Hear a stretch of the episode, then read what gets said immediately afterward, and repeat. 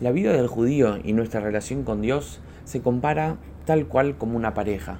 Una pareja tiene muchas etapas, empezando de cuando se empiezan a conocer, cuando se ponen de novios, finalmente ponen fecha y se van a casar. Llega el momento más importante cuando se casan y después están en un auge, en un estado de mucha intimidad cuando se van de luna de miel. Pero la pregunta es, ¿qué pasa cuando vuelven? Cuando vuelven empieza la vida real, cuando no hay más eventos, no hay más fiestas y no hay más todo el, show que gira alrededor y la adrenalina y la emoción que gira en torno del casamiento. Y eso es lo más importante. Todo lo que es el matrimonio, el noviazgo, es para la vida real y la vida cotidiana de la pareja.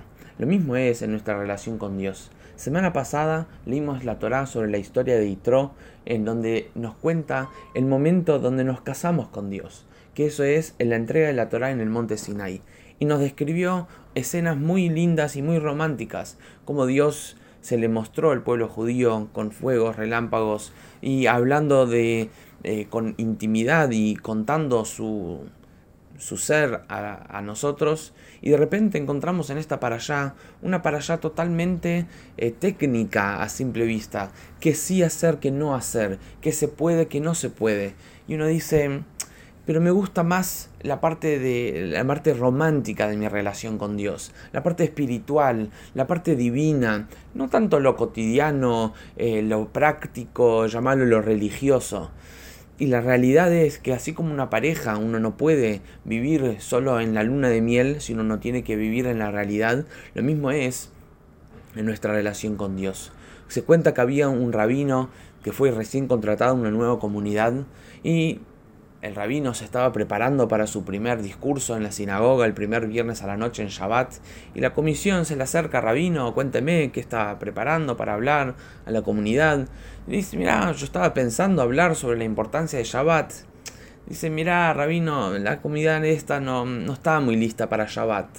Dice, bueno, a ver, ¿qué puedo hablar? Puedo hablar sobre la importancia del kasher. Dice, mira, esta, comunidad todavía no está en el nivel de Kasher. Eh, tal vez más adelante. Dice el rabino, tal vez eh, podemos hablar, bueno, de la importancia de estudiar Torah y de los valores judíos. Dice, mira, esta comunidad es más simple, no tan sabia. estudiar Torah no, no es lo nuestro. Dice, a ver, tal vez eh, podemos hablar de la importancia de pureza familiar. Dice, mira, las relaciones acá son más básicas, más tradicionalistas. Dice rabino, dice, díganme ustedes, ¿qué quiere que hable? Dice, dice, bueno, habla de judaísmo. Dice el rabino, pero si esto no es judaísmo, ¿qué sí es judaísmo? Si Shabbat no es judaísmo, si Kasher no es judaísmo, si Torah no es judaísmo, si pureza familiar no es judaísmo, ¿qué sí es judaísmo? Entonces, judaísmo empieza en Matan Torah cuando nos casamos con Dios, pero sigue y principalmente en la vida real cotidiana del Yehudi. En esta para allá es una para allá cargada que tiene 53 preceptos, de los cuales 23 son positivos de que sí hacer y 30 negativos que no hacer. Por ejemplo, leyes de, cómo tratar a sirvientes, en penas una persona que, asesina, secuestro, asalto, robo, daños, préstamos. Nos habla de la mitzvah de eh, no comer eh, carne con leche, la mitzvah de rezar, de dar préstamos a otra persona. Y uno dice, ¿no son esas cosas muy simples? ¿No son esas cosas muy tal vez obvias para que Dios tenga que venir y comentarme? Otra pregunta es, ¿no son estas cosas como razonales ¿No es la, religión, no es el judaísmo una, algo que tiene que ver más con la fe? De hecho, sí, ¿es fe o es razón el judaísmo? Entonces, hay tres tipos de mitzvot. Está la primera que son, como dijimos, mishpatim. Mishpatim son las mitzvot que son obvias y obvias que cualquier persona las cumpliría. Así como una pareja. Cualquier pareja tiene eh, códigos obvios que no se pueden violar. Pero después hay algo más particular de la pareja. Eh, el momento cuando se conocieron, eh, los gustos de cada uno. Esas son las mitzot de Idut. Que eso vendría a ser, por ejemplo, los Hagim, las festividades. Los momentos que celebramos cosas que pasaron entre el pueblo judío y Dios. Pero después, como cualquier relación, hay las cosas que son irracionales, suprarracionales. ¿Por qué? Porque así a mi pareja le gusta. Esas son las que son llamadas hukim. Hukim son las mitzvot, por ejemplo, que no tienen una razón eh, entendible al ser humano de por qué hacerlas. Pero así como están en una relación, también hay en nuestra relación con Dios. Y así es tenemos que tener las dos, tanto razón y fe. Razón porque Dios nos dio una mente y corazón para que entendamos y sintamos todo lo que Él nos pide. Pero ¿qué nos pide entender y sentir las cosas que Él nos pide? O sea, Él nos dice las leyes de, por ejemplo, carne con leche no mezclar, y nos, nos dice a nosotros entiendan esa mitzvah, pero no para que nosotros decidamos cuál es la mitzvah que le gusta a Dios. Y así es como el pueblo judío empezó. El pueblo judío empezó porque Dios quería entregar la Torah. Y cuenta el Midrash que iba pueblo por pueblo preguntarle si quieren recibir la Torah.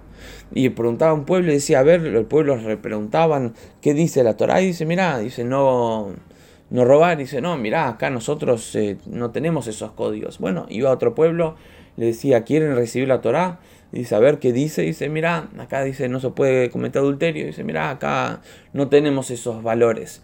Hasta que vino el pueblo judío y el pueblo judío dijo, nace benishma, haremos y escucharemos. O sea, más allá de qué es lo que me decís que debo hacer o no hacer, más allá de qué dice la Torá, si vos me entregás la Torá, el pueblo judío estaba dispuesto a recibirla.